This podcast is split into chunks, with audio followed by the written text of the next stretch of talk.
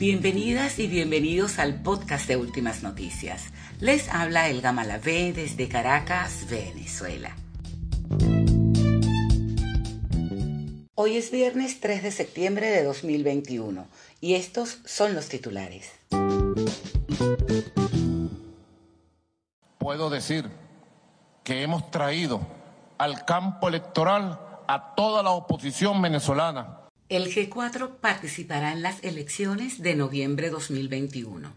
Nuestro director de contenido, Alberto Cova, presenta el análisis de esta noticia. Y si usted tiene alguna preocupación por el regreso a clases de manera presencial, no debe perderse nuestra conversación con la psicóloga escolar Irene Ladrón de Guevara. En el segmento musical vibraremos con el ritmo de la cantautora cubana Santa Maciel y su tema Todo estalla.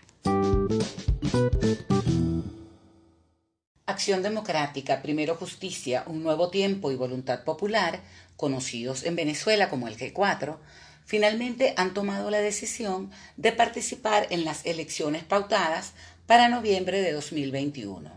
Alberto Cova, director de contenido de nuestro diario, analiza esta noticia. Bienvenido, Alberto.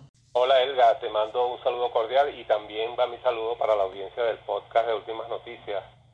Eh, te comentaría que entre las informaciones que han circulado por esta redacción esta semana resalta la decisión del sector opositor más extremista, encabezado por Leopoldo López, de abandonar el camino insurreccional y participar en las elecciones programadas para el 21 de noviembre Tuvimos que reseñar en este periódico varias veces durante la semana las prórrogas que se vio obligado a otorgar el CNE para las postulaciones a gobernadores, alcaldes, legisladores regionales y concejales. El poder electoral con estas extensiones al parecer busca facilitar al máximo la participación en los comicios de este grupo opositor autodenominado G4 que todavía en estos momentos evaluando los nombres que incluirá en la lista de candidatos que presentarán con la tarjeta de la MUD, la famosa tarjeta de la manito que en 2015 atrajo una gran cantidad de votos y produjo un inmenso capital político para la oposición venezolana, dilapidado casi absolutamente en menos de un lustro. Hoy se puede decir en forma inequívoca que la oposición venezolana está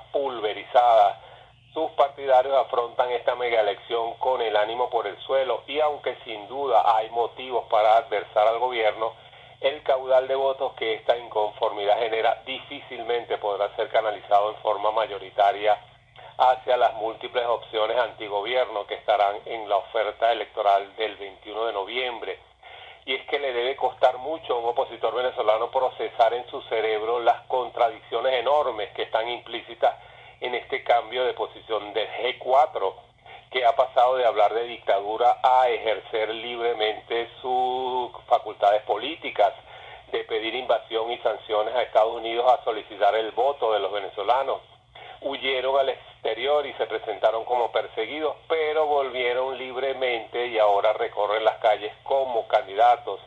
Son demasiadas incoherencias difíciles de tragar para cualquier persona medianamente inteligente, porque además lo hacen sin el menor asomo de autocrítica. No hay el más mínimo arrepentimiento por los errores cometidos, por tener más de 20 años de fracasos acumulados en su intento de acabar con la revolución. No han pedido perdón por haber decepcionado a un amplio sector nacional con una presunta presidencia interina y con el planteamiento de los tres pasos para salir de Maduro ahora vienen con sus caras muy lavadas, pero con el rabo entre las piernas a hacer campaña. No luce pues muy auspicioso el panorama para los adversarios del gobierno en este proceso electoral, aunque en política, como se sabe, todo puede ocurrir. Entre tanto, en México se ha reanudado la conversación en la mesa de diálogo, uno de cuyos frutos preliminares es precisamente el regreso desde cuatro a la vía electoral, quién sabe por cuánto tiempo de este diálogo facilitado por Noruega y México, el presidente Nicolás Maduro ha dicho que espera algún tipo de pronunciamiento por parte de la oposición en cuanto a la necesidad del levantamiento de las sanciones de Estados Unidos contra Venezuela. Está por verse si la administración de Joe Biden está dispuesta a ceder en este sentido, aunque el gobierno estadounidense sigue entrampado en la política fallida de la presidencia interina. Muchas gracias Alberto por este análisis. Gracias a ti, Elga, me despido y quedo a la orden para un nuevo contacto. El regreso a clases de manera presencial a partir del mes de octubre de este año ya ha sido confirmado por el Ejecutivo Nacional. Este momento tan ansiado por niñas y niños, padres y maestros, nos presenta una serie de dudas, de preocupaciones alrededor de la salud y al aumento de las posibilidades de contagio. De hecho, la UNESCO ha publicado una serie de recomendaciones que conversamos con la psicóloga escolar Irene Ladrón de Guevara, creadora de la iniciativa Infancia en Más en Instagram y Twitter. Bienvenida, Irene. ¿Qué problemas enfrentará la comunidad educativa en el regreso a clases bajo esta nueva normalidad? Hola Elga, ¿cómo estás? Me satisface mucho mm, saber que estás comenzando este ratito de reflexión con un documento que es muy eh, útil, muy interesante. Es la guía práctica de UNESCO eh, que se llama Regreso Seguro a la Escuela. Eh, porque, como te digo, es un documento muy bien trabajado, que integra muy bien todas las variables y todas las circunstancias que deberíamos chequear para alcanzar eh, un regreso a la escuela en las mejores condiciones posibles en cada comunidad. Me preguntas específicamente cuáles son los problemas que vamos a tener. Tal vez eh, yo no hablaría de problemas, hablaría de eh, circunstancias que, que, que, tenemos que atender. En algunos casos serán más problemáticos que, que en otros. Eh, creo que va a haber que atender todo el tema de infraestructura. La escuela ha estado cerrada durante muchísimo tiempo y, ha sido un cierre, mm, digamos, real. Vamos a tener que adaptar, vamos a tener que eh, mirar muy bien en qué circunstancias físicas vamos a, a recibir a los niños. Vamos a tener que revisar eh, cómo estamos a nivel de servicios, electricidad, luz, eh, agua sobre todo, que, es importantísimo para mantener estándares mínimos de higiene. Y vamos a tener seguramente mm, que revisar eh, mm, en qué condiciones regresa nuestro personal. Yo puedo intuir, es una sospecha, no está, eh, digamos, comprobada por ningún estudio ni ningún eh, ningún referente muy concreto, pero me parece que el personal que va a regresar a las escuelas va a ser eh, sustancialmente distinto, o porque se trata de otro personal, o porque su mirada sobre el hecho educativo va a haber, va a haber cambiado, ¿no? Yo creo que, es, que esta vuelta a clases eh, siempre significa un reto, pero esta vez eh, lo es mucho más. Irene destacó qué aspectos debemos tener en cuenta en el área cognitiva y en la emocional. Desde el punto de vista psicológico, sí creo que vamos a tener que considerar dos áreas en las que psicólogos y profesionales afines vamos a tener mucho trabajo. El área cognitiva y el área emocional. Desde el punto de vista cognitivo, vamos a tener que revisar eh, cuánto han aprendido los niños durante este año, cuánto se supone que debían haber aprendido qué dificultades en términos de destrezas y habilidades podemos tener, mm, qué saben, cómo vienen. No te olvides que este fue un año em, en el que los niños no solo eh, tenían que aprender con sus maestros, de la mano de sus maestros, sino que necesitaban em, el trabajo, la dedicación de sus padres o de otros adultos significativos. Em, vamos a tener un trabajo de nivelación escolar importante. Y, eh, y en cuanto a, al desarrollo emocional, creo que también vamos a tener que atender eh, algunos aspectos. Creo que, mm, de hecho, la guía de la UNESCO propone mm, priorizar el estado emocional, comienza justamente por allí, por pedir escuchar a los niños que sienten, que piensan en torno a, al regreso a clases y comenzar desde allí, desde lo que traen, para aprovechar lo que es positivo, eh, potenciarlo y, para compensar lo negativo o enseñarles a gestionarlo. ¿Cómo debe ser la atención emocional para niñas y niños en este regreso a clases? Qué bueno que hables de esto porque creo que es uno de los temas más importantes. De hecho, eh, una de las primeras propuestas que hace la Guía de Regreso Seguro de la UNESCO a la que hacías referencia mm, supone preparar a los docentes, formar a los docentes para cubrir eh, la atención emocional de sus niños y, jóvenes.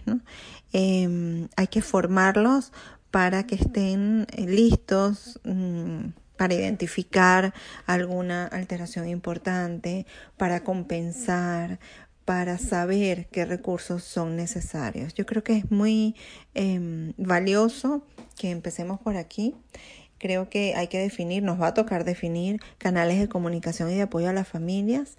Las familias vendrán del duelo, vendrán de eh, pérdida en general, pérdidas de muchos tipos, vendrán con mucho miedo seguramente y la escuela debería ser un lugar eh, que mm, permita, que, que pueda eh, ofrecer recursos y salidas.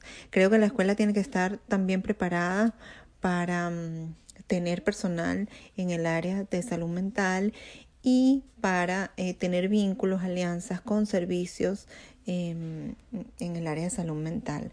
Ahora, actualmente hay muchos servicios en línea. Creo que es muy importante que la escuela tenga sus propios protocolos de identificación de aquellos casos en los que los niños y o sus familias necesiten este, este apoyo. Mm, creo que siempre es importante la labor del psicólogo en, en los entornos escolares es fundamental, pero esta vez va a ser más importante que nunca. Agradecemos a Irene Ladrón de Guevara por su participación en este programa. Ustedes y nosotros seguimos en nuestro segmento musical. La cantautora cubana Santa Maciel Rueda nos presenta un tema que fue grabado en vivo en el festival Trovándote 2021 y tiene un swing irresistible en el que todo estalla.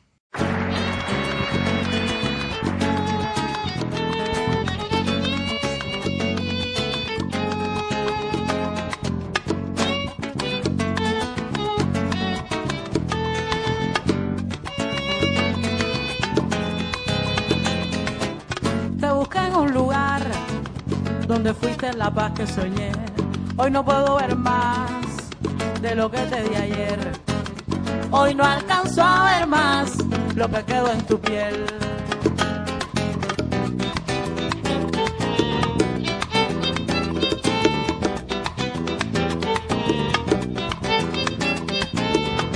El sol lo vistió y la luna dudó en sostener tu mirada y un silencio rompió lo que hunde cuando todo está allá.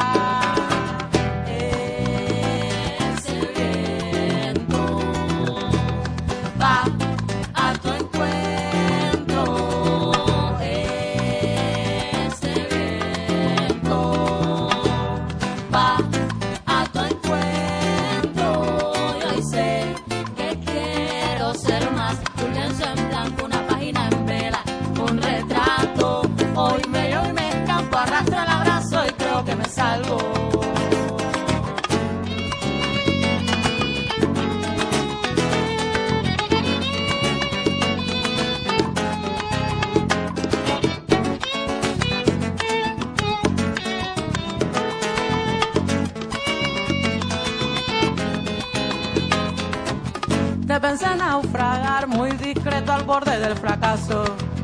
Y ahora vuelvo a soñar esta fiebre que cierra los brazos. Ahora vuelvo a soñar esta fiebre que cierra los brazos.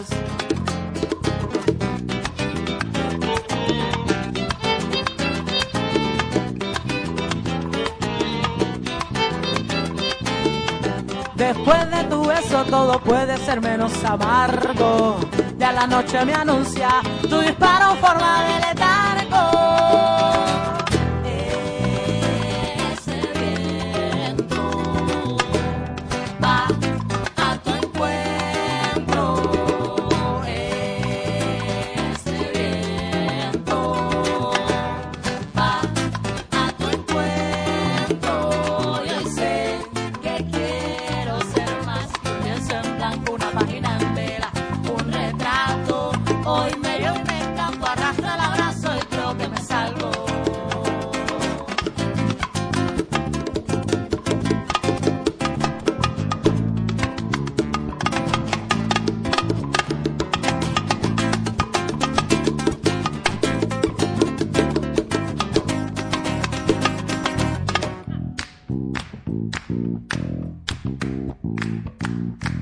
Porque amo salvar lo que llaman insalvable. Pues mi existir inefable es ser la piedra solar. En este arcaico soñar soy templo, luz, permanencia y como despeño las voces ya no escuchan los dioses este amor que me silencia. Ya no escuchan los dioses este amor que me silencia. Todo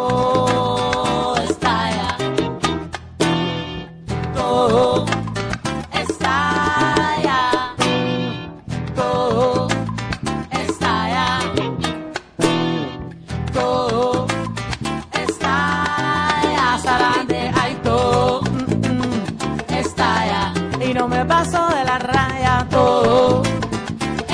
ya. Si me sostienes tu mirada, todo estalla y te canto un son con metralla. Todo estalla. Esta es la última rumba que yo canto en tu morada.